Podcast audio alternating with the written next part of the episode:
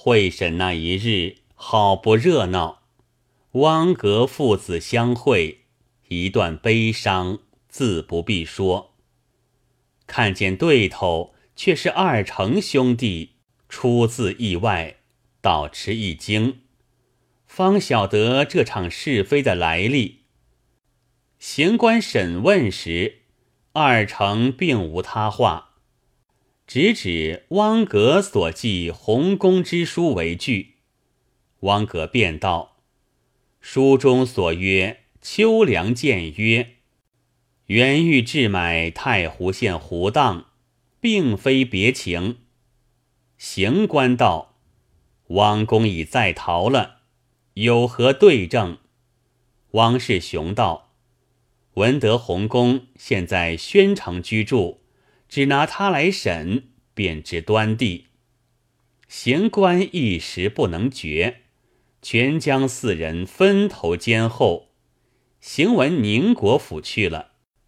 不一日，本府将洪公借到，刘清在外面以自买主戒子，先将程彪、程虎根由背细与洪公说了。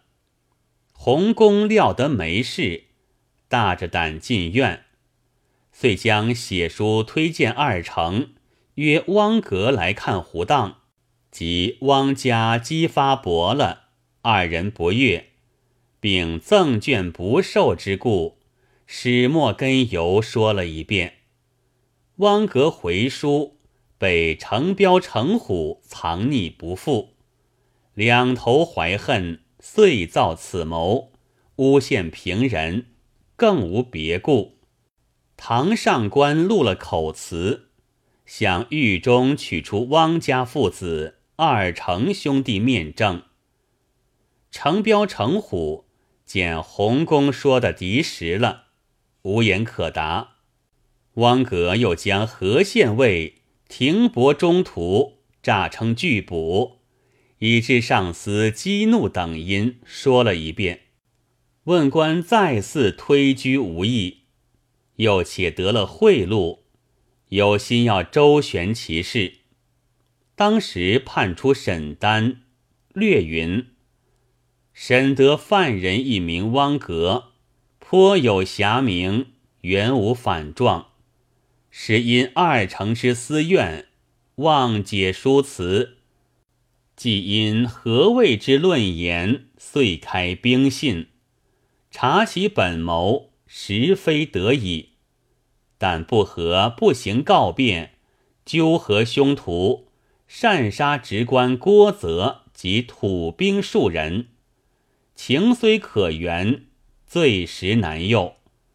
思其束手自投，显非抗拒，但行凶非止一人。具格自供，当时逃散，不记姓名，而郡县申文已有刘清名字，和行文本处访拿治罪，不可终成漏网。格子世雄知情与否，亦难悬断。然观吴为州守祠与同恶相济者不谋。似以准字守立，孤从莫减。汪格照律改凌迟处死，仍枭首示众，绝不待时。汪世雄仗己发配二千里外，程彪、程虎守势妄言，仗己发配一千里外。据似兄党刘清等到后发遣。洪公共鸣释放，县尉何能捕贼无才，罢官削籍。欲据复奏天子，圣旨依你。刘清一闻这个消息，预先漏于狱中，只劝汪格服毒自尽。汪格这一死，正应着。肃宗城下小儿之歌，他说：“二六家人姓汪，汪格排行十二也。偷个船儿过江，是指劫船之事。过江能几日？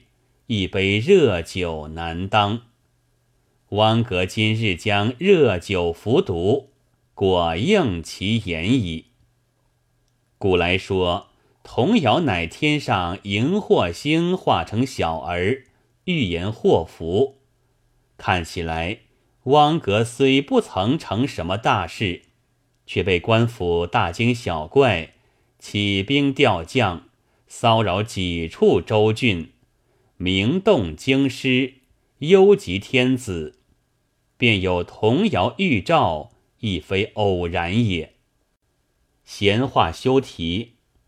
再说汪格死后，大理院官验过，仍将死尸枭首悬挂国门。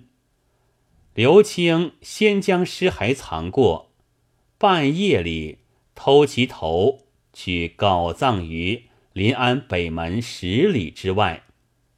次日，私对董三说知其处，然后自投大理院，将一应杀人之事独自承认，又自诉偷葬主人之情。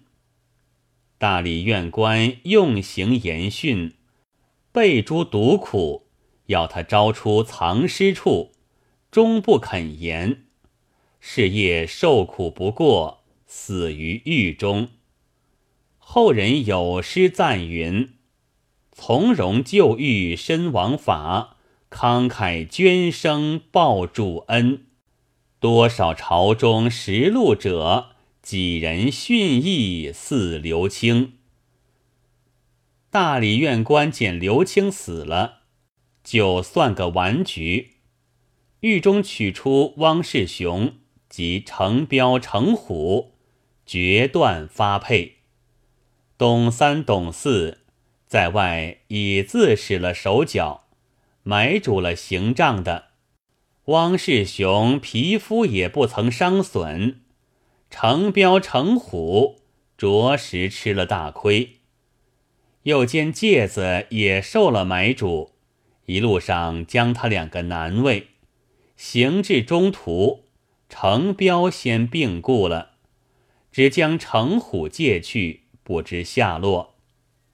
那借汪世雄的得了许多银两，刚行得三四百里，将他纵放。汪世雄躲在江湖上，使枪棒卖药为生，不在话下。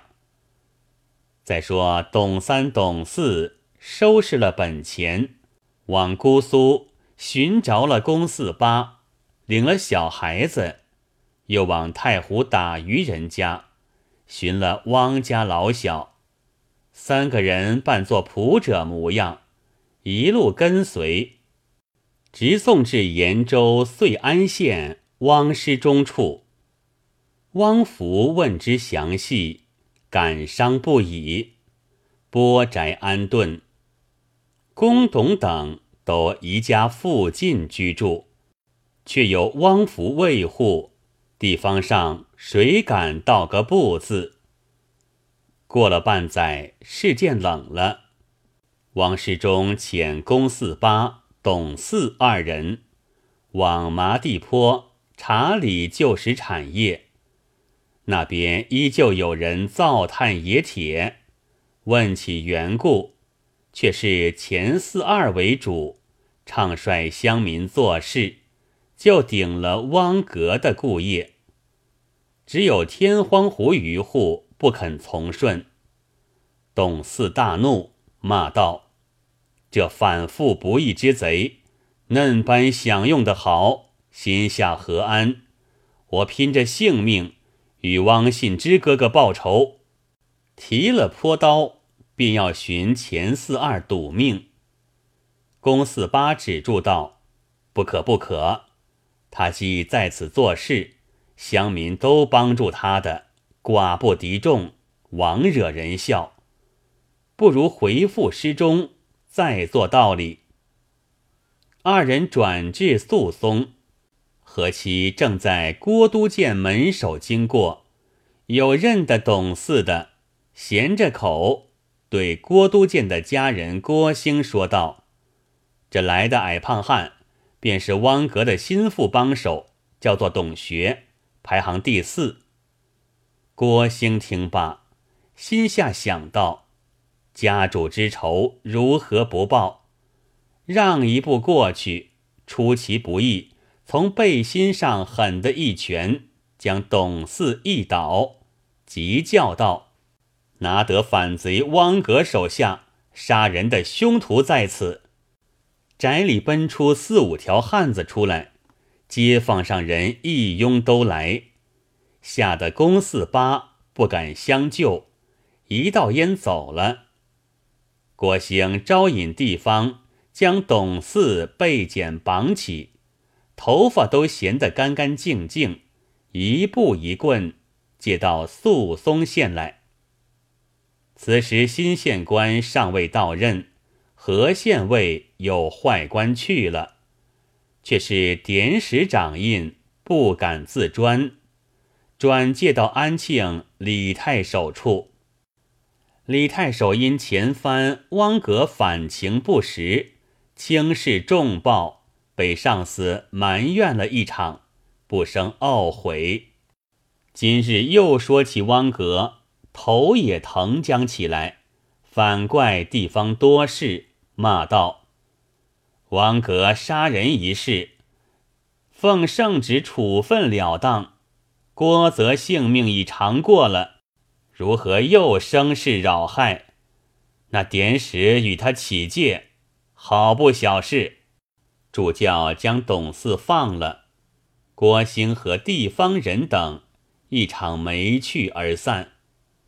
董四被郭家打伤，腹痛奔回遂安县去，却说公四八先回，将前四二。占了探野生业及董四被郭家拿住之事，细说一遍。汪福夺道必然借郡，却待差人到安庆去替他用钱营干。忽见董四光着头奔回，诉说如此如此，若非李太守好意，性命不保。汪福道。据官府口气，此事已撇过一边了。虽然董四哥吃了些亏，也得了个好消息。又过几日，汪福自引了家童二十余人，来到麻地坡，寻钱四二与他说话。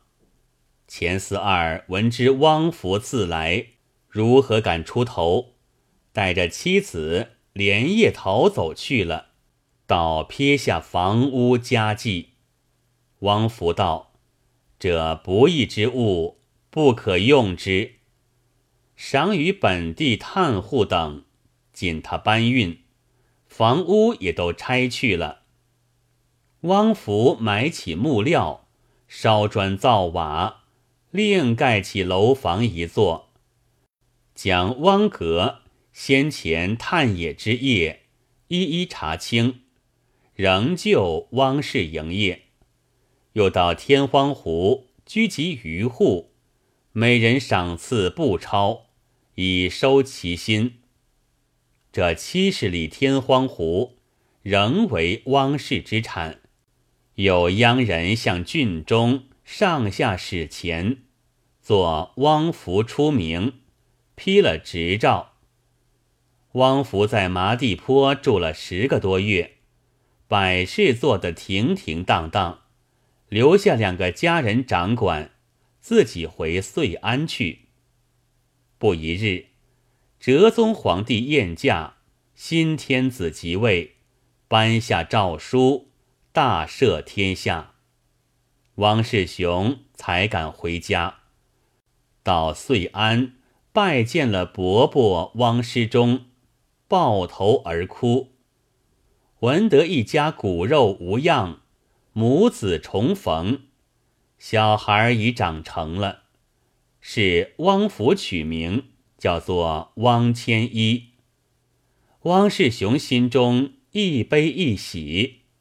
过了数日，汪世雄禀过伯伯，同董三到临安走遭，要将父亲骸骨奔归埋葬。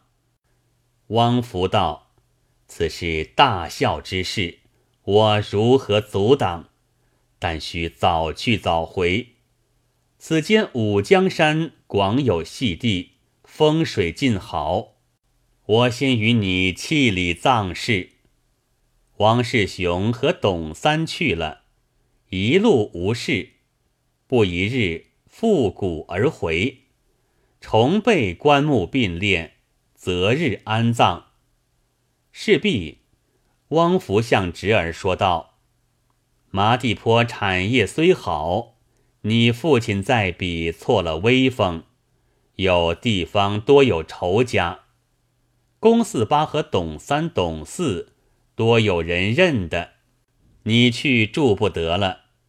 我当初为一句闲话上，触了你父亲，憋口气走向麻地坡去了，以致弄出许多事来。今日将我的产业尽数让你，一来是县城事业，二来你父亲坟茔在此，也好看管，也叫你父亲。在九泉之下消了这口怨气。那麻地坡产业，我自宜家往彼居住，不怕谁人奈何的。我汪世雄拜谢了伯伯。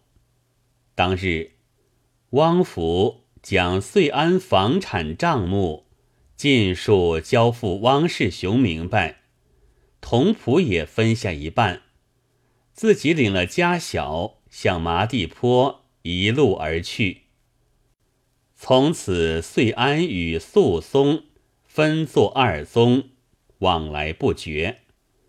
汪世雄凭借伯伯的才识，地方无不信服，只为妻张氏复火身死，终身不娶，专以训儿为事。后来，汪千一中了武举。直做到亲军指挥使之职，子孙繁盛无比。这段话本叫做《汪信之一死救全家》，后人有诗赞云：“烈烈轰轰大丈夫，出门空手立家模。情真义士多帮手，赏博骁人起意图。”仗剑报仇因破例，挺身就狱为权奴。汪福让宅真高义，千古传名是起屋。